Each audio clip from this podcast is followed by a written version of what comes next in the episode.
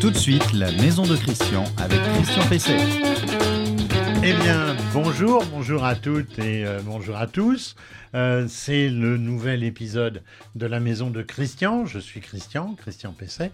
Euh, vous me connaissez, je vais vous parler de la vôtre, de votre maison, pour la rendre plus confortable, plus efficace, plus agréable à vivre et aussi plus économique.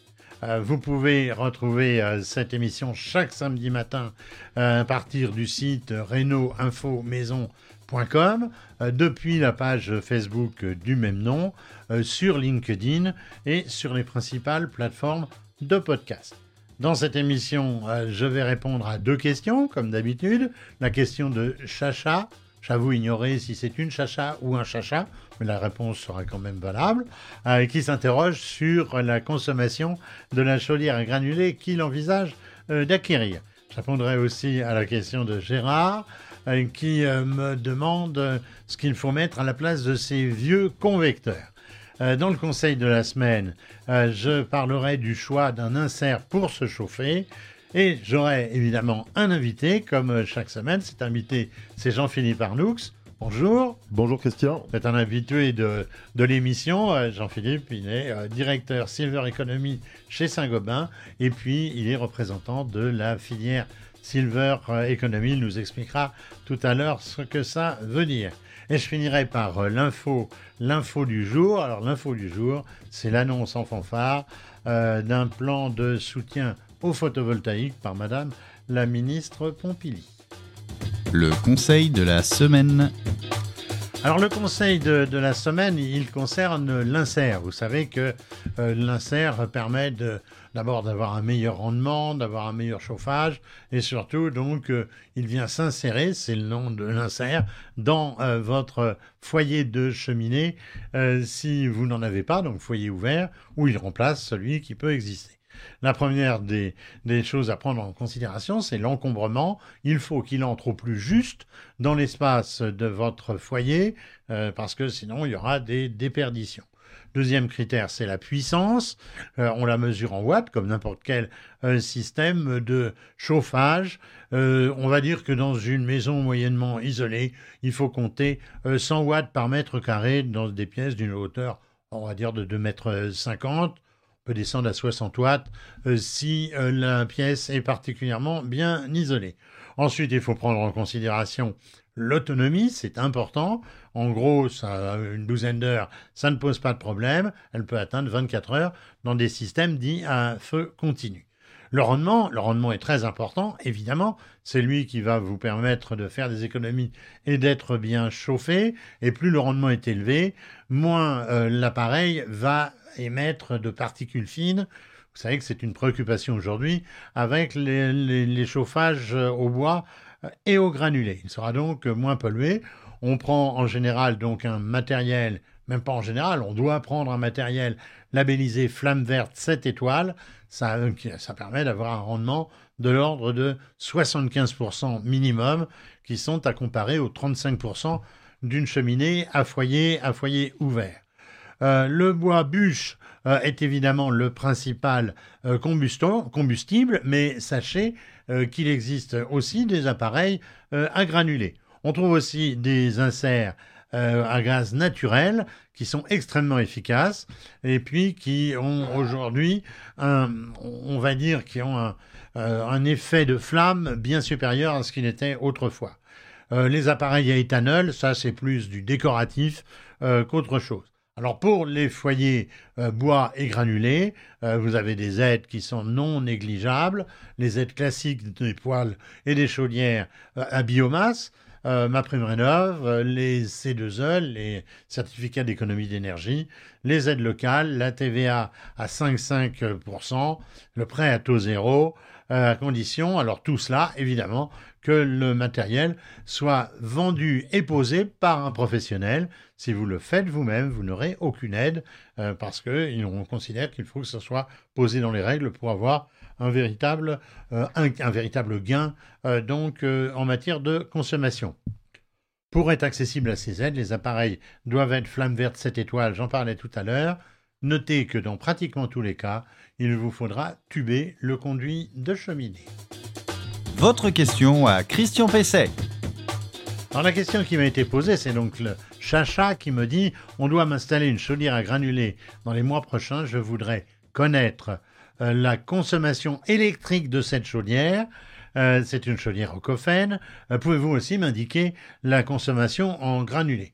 Alors, compte tenu des composants électriques ou électroniques qu'il y a euh, dans une chaudière euh, de ce type, euh, on va dire que ça consomme très très peu euh, d'électricité, je sais pas, euh, 40 à une quarantaine d'euros par an, par an. hein. donc euh, c'est c'est pas beaucoup plus que la, consommation de nos appareils euh, électriques dans une cuisine, j'entends un frigo ou un éclairage par exemple. Euh, comme euh, euh, tous les euh, moyens de, chauffage euh, aujourd'hui qui sont asservis euh, par euh, la, gestion euh, d'un thermostat, euh, voire d'une programmation avec sonde, avec sonde extérie- extérieure, euh, il, est, il est effectivement, il est particulièrement difficile de connaître la consommation, de vous donner la consommation, euh, si je n'ai pas le niveau d'isolation, la nature de la construction, la surface et le volume habitable, la température de confort que vous souhaitez, euh, le fait ou non que la chaudière sera aussi productrice de l'eau chaude sanitaire, et puis ça dépend aussi des émetteurs de chauffage. Est-ce que vous avez des gros radiateurs en fonte, ou est-ce que ça va être un plancher, un plancher chauffant? Alors seul un chauffagiste pourra véritablement vous dire euh, la consommation euh, qu'il peut prévoir, et c'est le chauffagiste qui va vous installer, la, la chaudière. Euh, alors qu'est-ce qu'on, on- je vais vous donner une moyenne quand même. hein. On peut considérer qu'en moyenne, bah, une chaudière de ce type, ça consomme environ 2 à 3 tonnes de granulés par an, plutôt 2 tonnes d'ailleurs, soit au cours actuel euh, du, du granulé en cette fin d'année 2021, je dirais une quantité livrée en vrac entre 500 et 600 euros par an. Tous ceux qui ont aujourd'hui un chauffage fuel avec une maison individuelle savent qu'il faut multiplier par 2, 3, voire 4 ce type de, consommation. Donc, euh, ne soyez pas inquiets, de toute façon, euh, vous allez avoir un système de chauffage extrêmement économique. L'invité de Christian Pesset. Alors, euh, mon invité euh, du jour, c'est, euh, donc je le disais tout à l'heure, Jean-Philippe Arnoux. Bonjour. Rebonjour Christian. Rebonjour. Alors, vous êtes directeur Silver Economy et Accessibilité chez Saint-Gobain et je crois vice-président Habitat chez filière, dans la filière Silver Economy. Vous pouvez nous dire en quelques mots Saint- Saint-Gobain, on sait à peu près ce que c'est. Hein Saint-Gobain, oui, leader des matériaux et des, des solutions d'habitat hein, dans le voilà. monde. Donc, La filière la Silver Eco. Eh ben, regroupe en fait euh, tous les acteurs qui vont apporter des solutions à ce qu'on appelle la transition démographique et le vieillissement de la population et qui aura un impact euh, à la fois euh, social, euh, sur la santé, mais aussi sur l'activité économique des entreprises.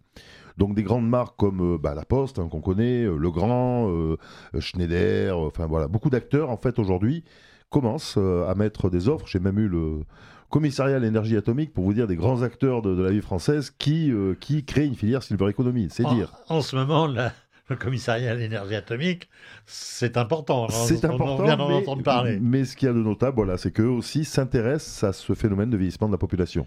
Alors, on va traiter aujourd'hui de l'aménagement du logement euh, pour les seniors. Euh, on a déjà évoqué ce type de sujet, mais là, j'aimerais qu'on arrive à prendre point par point, pièce par pièce, en quelques mots, euh, les, euh, euh, les composants, je dirais, les, éléments qu'il convient de, modifier, d'aménager, d'équiper. Alors, d'abord, est-ce que vous pouvez nous dire si globalement il y a une évolution importante dans ce domaine Est-ce qu'il y a vraiment de la, de la nouveauté? On pourra reprendre ensuite les différents éléments, mais globalement, c'est quoi? Alors au- aujourd'hui, euh, de l'innovation, elle est en permanence sur la domotique, euh, euh, mais il y en a aussi sur des, pièces, alors aussi, je dirais, bien traitées depuis des années que la salle de bain. Par exemple, je vais en citer deux, mais on sait qu'aujourd'hui, alors il y a à la fois dans le neuf la loi zéro ressaut, mais aussi le besoin d'avoir une grande largeur d'accès à l'espace de douche, hein, bah, ce qui permet d'y évoluer en toute sécurité et en confort voire même de pouvoir y rentrer avec un fauteuil ou une chaise de douche. Euh, ben, par exemple, un industriel comme Roth a créé la première paroi, je dirais, donc euh, à la fois euh, coulissante mais également pliante, donc ce qui dégage intégralement l'accès à la douche vers l'intérieur ou l'extérieur et sans seuil. D'accord. Également, alors on sait très bien qu'aujourd'hui beaucoup de personnes ne souhaitent pas avoir un côté trop stigmatisant de leur équipement. Je vais citer une autre marque, AKW va lancer la première barre de douche, mais qui intègre la robinetterie thermostatique. Donc en fait, on- le idée, robinet ça. est complètement caché dans cette barre de douche, alors en L ou en T, et qui en plus sert de porte-savon, de porte-douchette. Donc en fait, le côté euh, adaptation se fond di- directement dans les objets aujourd'hui. D'accord. On va peut-être passer pièce par pièce? À moins que vous ayez une autre nouveauté, non? Oh, Il y, en a- il y en a tellement, je tellement. dirais, aujourd'hui, mais, mais, mais c'est vrai qu'il y en a beaucoup aussi dans, dans, dans le, tout ce qui est euh, service à la personne, tout ce qui est euh, domotique, tout ce qui est téléassistance. hein. Donc ça, sera, ça pourrait être l'objet d'une autre émission d'ailleurs. Si Ouais. on passe alors pièce par pièce, Alors, pièce par pièce. On commence, on commence par la salle de bain. eh ben non, on va commencer Non. par les extérieurs, Ah Christian. bah, si vous voulez. C'est juste pour vous embêter. Pour Non, mais mais il y a des choses. Alors, euh, on disait hier, j'étais au ministère de la Santé, que tout le monde peut être son propre aérothérapeute en limitant un maximum les zones de risque. Et effectivement, euh, l'extérieur de la maison peut être euh, une zone, quand on a un jardin de, de pièges, hein, donc des, des petites marches euh, pas bien repérées. Donc, si on prend l'extérieur de la maison, notamment, le, le gros sujet, c'est tout ce qui est automatisation de l'éclairage. Donc, pendant toute sa vie, on va dire, c'est un confort, hein, c'est, voilà, mais, euh, mais ça devient vraiment utile de pouvoir repérer euh, les zones où il peut y avoir des obstacles, des marches à l'extérieur. Et puis il y a tout ce qui est domotique aussi, hein, donc euh, motorisation de portail, qui euh, sont un véritable confort. Euh, et puis de plus en plus, par exemple, de serrures connectées. Effectivement, après, si on prend par ordre de priorité la salle de bain, Alors, la salle de bain, oui. Là, Donc, on, va, on va pouvoir se baigner. on va pouvoir se baigner. La En salle de bon, la salle de bain, alors effectivement, c'est vraiment la première pièce où on a des risques de chute. Et c'est souvent dans, dans 3 cas sur, euh, sur 4 là que se produit la première chute qui peut amener des, des complications. Euh, donc bah, la salle de bain, très clairement, euh, c'est une douche, hein, mais pas n'importe quelle douche. C'est une douche alors, qui déjà offre, je le disais déjà tout à l'heure, une grande largeur de passage, 60 cm minimum. Euh, à la fois donc pour le confort euh, éventuellement si un jour il y a besoin aussi d'être euh, conduit dans la douche avec une chaise de douche, mais aussi le confort des aidants. On n'en parle pas assez, mais le fait de rendre l'espace, je dirais, de toilette ergonomique aussi pour les aidants familiaux ou professionnels, c'est un point capital. Il y a 11 millions d'aidants en France aujourd'hui et, et, beaucoup, notamment dans le secteur professionnel, de troubles musculo-squelettiques et d'accidents du travail liés à, je dirais, la non-ergonomie du logement qui est leur lieu de travail. Ensuite, c'est le siège, toujours dans la grande longueur. hein. les sièges aujourd'hui sont très jolis, rabattables, sont très pratiques et pas seulement pour des personnes âgées. Et le receveur antidérapant. Alors on mesure ça avec un indice qu'on appelle PN, pieds nus. Je dirais minimum 18, euh, idéalement 24, qui permet, de, qui permet je dirais, de, de réduire les glissances. Et puis des points d'appui. Donc notamment, je dis dans un premier temps une barre à l'entrée. Alors quand je dis quand elle est euh, en verticale, bon c'est une barre de maintien, mais quand on la met en horizontal, ça peut très bien passer pour un porte-serviette. Ça fait un point d'appui, ça permet d'avoir du linge de bain à portée de main à la sortie de la douche, euh, mais en tout cas ça sécurise l'entrée ou la sortie. Et puis euh, autour de- du, meuble, eh ben, prévoir du rangement et puis un meuble où potentiellement on peut s'asseoir dessous. Très bien. Alors, maintenant, on passe à la cuisine? La cuisine, c'est aussi un lieu, euh, je pense, accidentogène, non? C'est un lieu accidentogène, alors potentiellement dans une moindre mesure ou plus il y a l'usage. Alors oui, accidentogène euh, quand euh, par exemple il y a de l'eau devant le- l'évier. hein. Euh, parce que là, effectivement, c'est une zone de glissance. Ça, on peut très bien le traiter à, peu de frais avec ce qu'on appelle un réducteur de glissance. C'est-à-dire en fait un produit, qu'on va pulvériser et qui va euh, rendre cette zone-là, en tout cas, pas la peine de changer tout le carrelage. hein. Et puis surtout, euh, tout ce qui est les, les meubles hauts, en fait. Donc soit appeler un artisan euh, labellisé, alors Handibat ou, ou euh, pro de l'accessibilité, euh, pour rabaisser les meubles hauts, euh, ou alors retrouver un moyen de, de ranger différemment. Alors il existe des meubles euh, euh, qui, qui montent, qui descendent. Bon, c'est souvent un investissement ou à un certain âge, on, on peut s'en passer. Il faut par contre que tout soit à portée de main. hein.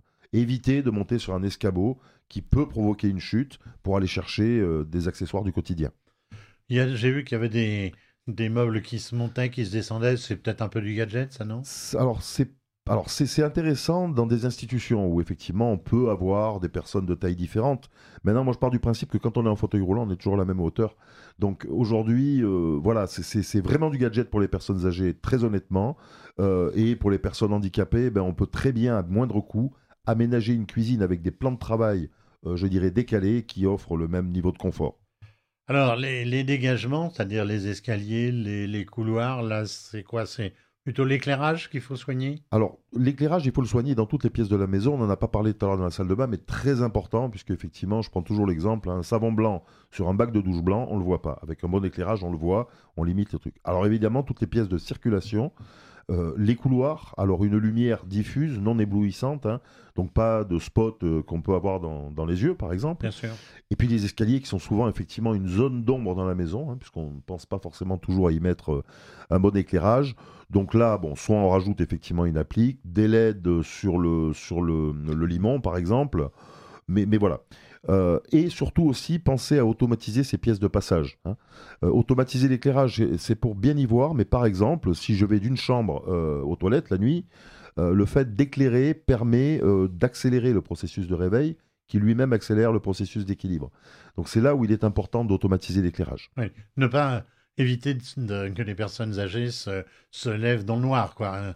Il y a aussi des automatismes, j'ai vu, d'éclairage sous sommier, par exemple. Oui, bah, le, Legrand fait un produit euh, sans trop de travaux, hein, euh, Domopac de, Legrand, qui permet alors à la fois d'automatiser un éclairage, mais de, bénéficier d'une télécommande, donc qui est, qui est un, vrai, euh, un vrai petit interrupteur qu'on peut mettre où on veut pour allumer si on n'a pas envie de se lever. Par contre, dès qu'on se lève, le détecteur est placé au niveau des pieds sur la plainte et permet d'allumer l'éclairage qu'on souhaite. Alors ça, ça, nous amène tout ça sur, sur la domotique finalement. ça rentre même dans, dans ce champ-là. Euh, il y a des systèmes qu'on peut connecter à la, à la box, notamment pour euh, les télésurveillances, des choses comme ça? Oui, bien sûr. Alors, euh, par exemple, j'ai en mémoire, puisque j'étais avec eux hier, une marque qui s'appelle Care aujourd'hui, qui, qui, place des détecteurs à l'heure de mouvement, alors comme on l'a sur les alarmes, mais pour détecter les chutes, alors brutales ou lentes mais également des capteurs en fait sur euh, l'arrivée d'eau des toilettes, euh, l'arrivée d'eau de pour finalement repérer les, les, les euh, comment dire, les dysfonctionnements dans la vie du quotidien. Hein. Donc si par exemple on s'aperçoit que l'eau de la salle de bain ne s'est pas allumée à midi, c'est qu'il doit se passer quelque chose. Hein. Ah d'accord, oui. Donc, On a vraiment là, on, touche à, à l'intelligence artificielle là, pratiquement. c'est du prédictif, oui, mais, mais, mais, mais, bon, c'est de, de l'IA mécanique, je dirais. Hein. Mais, euh, mais oui, euh, la téléassistance, euh, très souvent, alors déjà, sachez que dans 8 cas sur 10, c'est ce qu'on appelle de la téléassistance sociale. C'est des gens qui sont isolés et qui ont envie de parler à quelqu'un. Bon, mais le, le, 20, 20 autres c'est vraiment des gens qui ont des besoins et qui sont tombés souvent. Mais c'est toujours, je dirais, a posteriori. la téléassistance permet, notamment aux pompiers, ma fille, je dirais aujourd'hui, me disait, je suis halluciné de ça, mais que les principales sorties des pompiers en volume aujourd'hui, c'est des relevages de personnes âgées. C'est assez impressionnant. Euh, là, la technologie effectivement prédictive permet euh, bah, un petit peu d'anticiper des situations de détresse. Donc c'est très intéressant. Et puis euh, je, vais citer aussi par exemple Filien ADMR qui est une société de téléassistance, un membre de la Frata, et qui a également des, des box de santé connectées. Donc aujourd'hui en fait votre maison va pouvoir prendre de vous, prendre également soin de votre santé mesurer des paramètres vitaux, euh, voilà, et puis pouvoir alerter vos proches, voire des professionnels de santé. Quelques, quelques accessoires facilitants, parce que vous m'aviez montré un jour un, tout petit accessoire pour tenir, pour soulever les, les, sacs euh, euh, un petit peu lourds, les cabales, les choses comme ça. Oui, alors c'est ce qu'on appelle les aides de confort ou dans le jargon les aides techniques, mais, mais il y en a beaucoup. c'est par exemple des cannes qui font également pince de préhension donc qui permet, quand un objet est tombé, de le ramener sans se baisser. C'est un peu comme les boulistes, ça, non Oui, alors ça m'est arrivé de, conseiller une dame qui avait euh, voilà, des, problèmes aux mains, qui faisait souvent tomber sur ses clés. J'ai dit, allez acheter euh, l'aimant du bouliste, euh, ça, voilà, ça serait une petite solution toute bête. Et après, tout ce qui, qui concerne, alors, si on reste dans l'habitat, l'automatisation de l'éclairage, aujourd'hui, une douille voleuse, mais avec détecteur de mouvement intégré, c'est quelque chose qui vaut une dizaine d'euros ou 20 euros maximum, mais qui vous permet déjà d'automatiser votre couloir. D'accord. Alors on, en vient euh, forcément euh, au service à domicile parce que c'est ce qui semble le plus difficile à mettre en, œuvre aujourd'hui compte tenu des problèmes de, notamment de, main d'œuvre. aide ménagère, assistante, de, assistante de vie, soins à domicile, tout ça, comment ça, comment ça s'organise et est-ce que les choses là aussi évoluent? Alors les choses évoluent lentement. le secteur de l'aide à domicile euh, doit être, dans, les 5-10 ans à venir, le plus gros pourvoyeur d'emplois. On cherche 300 000 personnes aujourd'hui, hein, donc euh, par les temps de chômage. Euh, et, avec bon, un, gros enjeu, et les fédérations sont là pour, pour porter le sujet, de rémunération de ces personnes, de formation de ces personnes, euh, et d'accompagnement de ces personnes au quotidien. L'adaptation du logement est un sujet qui fait que c'est une zone où on se recoupe entre, par exemple, la Fédération des services aux particuliers et Saint-Gobain, puisque euh, le lieu de vie des uns, le lieu de travail des autres. Donc un environnement adapté, c'est aussi rendre service à ces personnes. Mais effectivement, c'est un secteur en tension. L'État a pris euh, pas mal de décisions, hein, euh, notamment de revalorisation salariale, mais il y a encore beaucoup à faire. Alors, on en vient fatalement à un double problème.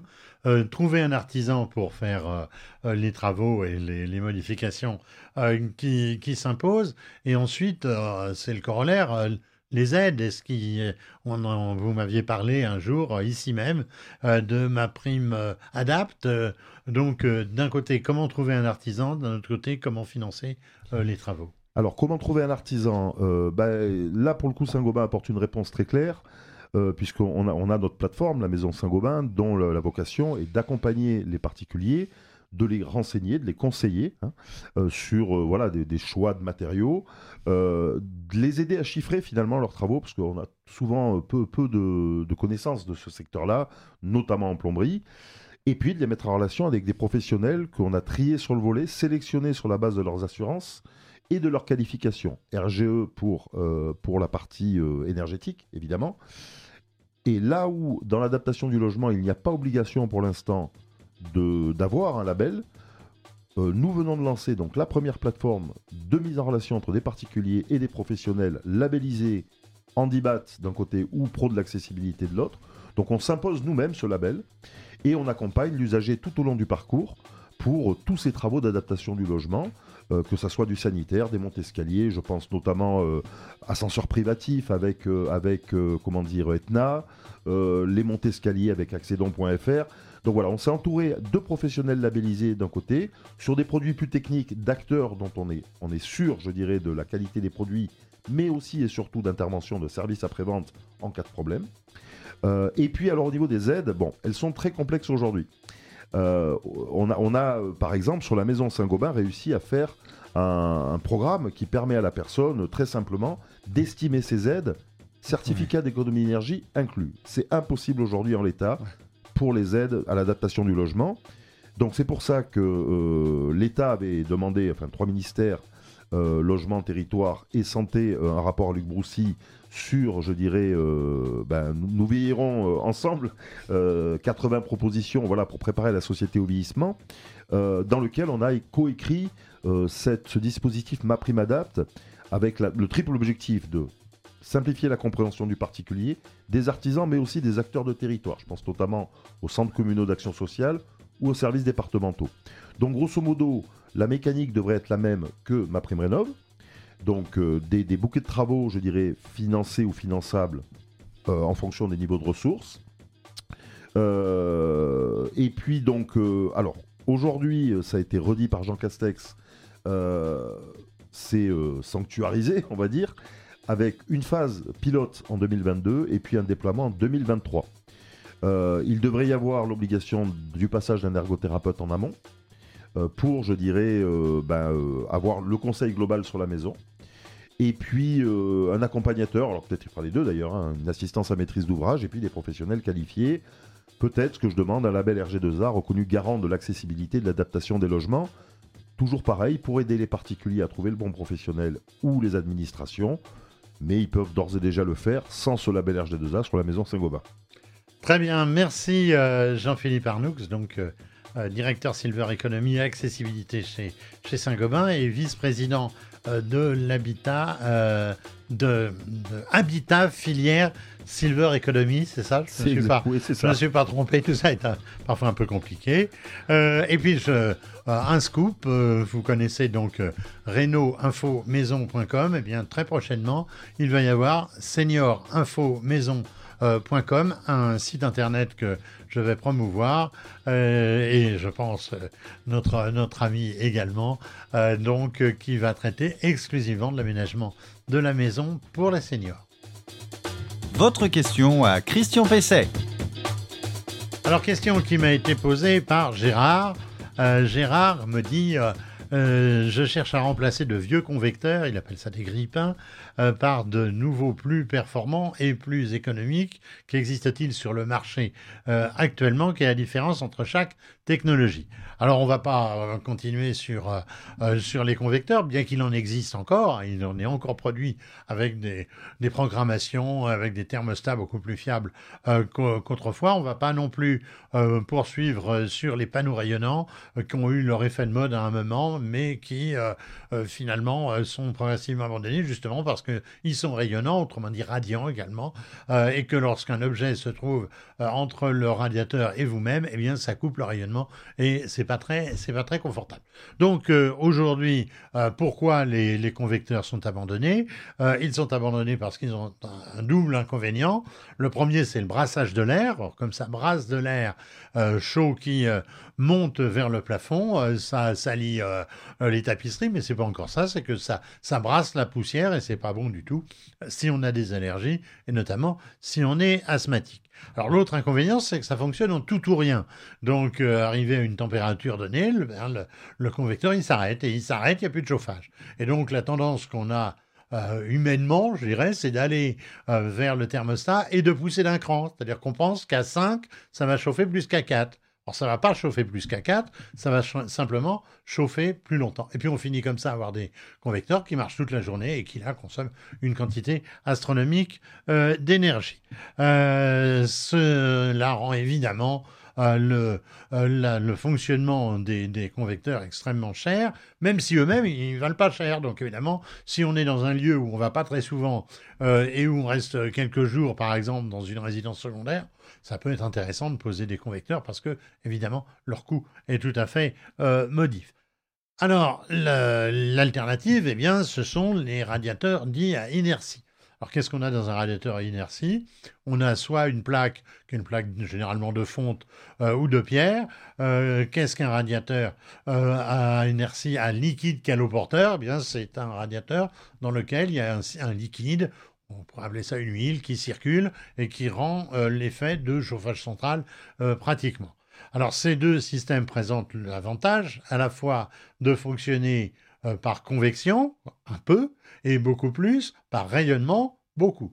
Donc ça va donner un équilibre entre les, deux, entre les deux systèmes, ça va rendre donc le chauffage euh, très agréable. Et si c'est connecté par exemple à un système de thermostatique centralisé, avec sonde même pourquoi pas euh, extérieure, euh, eh bien ça va être un système à la fois confortable et aussi économique.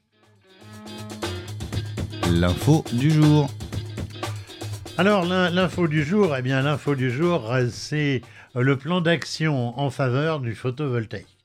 Euh, c'est ce que vient d'annoncer le gouvernement par la voix de la ministre de l'écologie, euh, Barbara Pompili, euh, qui vient de s'apercevoir que la France est très en retard en la matière par rapport à ses voisins. Ce n'est pas étonnant quand on voit la complexité du dispositif d'aide en la matière et quand on sait les atermoiements par le passé. à un moment, on subventionne le, photovoltaïque et puis d'un seul coup, on s'aperçoit qu'il y a un effet d'aubaine par certains. Alors, on ne subventionne plus le système. Donc, bref, il n'y a pas très longtemps, un, internaute m'a demandé quel est le montant des aides pour l'installation de panneaux photovoltaïques sur ma toiture. Eh ben, j'étais incapable vraiment de lui répondre sérieusement. Je n'ai pas pu faire autrement que de le renvoyer euh, sur le site du gouvernement. Nulle part, on ne sait si pour un mètre carré euh, de panneaux photovoltaïques installés sur son toit, on sera subventionné à 100 euros, 200 euros, que sais-je. Donc c'est vraiment euh, tellement compliqué que ça rebute beaucoup de gens et que ça laisse le champ libre aussi à des arnaqueurs. il y a eu quand même dans ce domaine pas mal d'arnaques ces derniers temps. Il faut être très attentif. Attention à ceux qui vous disent ça ne va rien vous coûter. Euh, vous nous allez, il y a aussi cette fameuse arnaque, vous allez nous louer votre, votre toiture pendant 5 ans et puis après vous récupérez le système. Non, c'est pas sérieux. Euh, il faut s'en tenir aux aides, euh, aux aides que, que, vous donne le gouvernement. Et ça, vous appelez faire.fr et vous aurez là, malgré tout, quelqu'un qui sera un conseiller qui saura vous renseigner peut-être mieux que je n'ai su le faire récemment. Euh, la ministre a annoncé donc un certain nombre de mesures. Soutien au photovoltaïque. Alors, sur les terrains et bâtiments dégradés, J'ai pas très bien compris ce que ça voulait dire. J'imagine que c'est les bâtiments qui servent pas et puis les friches. On peut l'imaginer. Euh, le solaire obligatoire sur les entrepôts et les parkings. Ça, ça paraît être une bonne idée. Euh, les entrepôts, effectivement, ils ont des toitures plates. C'est facile euh, d'y mettre du, photovoltaïque. 1000 projets sur le foncier public d'ici 2025. Je vous en parlerai quand on saura quels sont ces projets. Un allègement des procédures administratives pour les petits projets. Alors, on n'en est pas encore à la, simplification des aides, mais au moins aux démarches, euh, administratives. La diminution du coût de raccordement euh, pour les petits projets, donc euh, le raccordement, vous savez, via EDF pour revendre son, son, son, courant, euh, je serais tenté de dire aussi si on pouvait accélérer le, raccordement, parce qu'il y a certainement beaucoup de gens qui vont m'écouter aujourd'hui et qui vont dire oui, mais moi ça fait des mois que j'attends mon raccordement. Ça aussi, ça pourrait être une bonne idée. Hein. Et puis un accompagnement euh, des collectivités. Là, c'est pour donc les, les bâtiments euh, publics. Donc vous voyez beaucoup de choses, rien de vraiment précis. je suggère fortement donc cette simplification des aides et la nécessité aussi de clarté de la notion de rachat et du montant du prix de rachat euh, de l'électricité euh, par EDF, parce que là, on n'y comprend pas non plus grand-chose. Euh, ça évolue d'une année sur l'autre, parfois même en cours d'année. Donc voilà, Madame la Ministre, si vous m'écoutez ou me regardez, eh bien, simplifiez-nous tout ça. Je pense que enfin le photovoltaïque pourra redémarrer.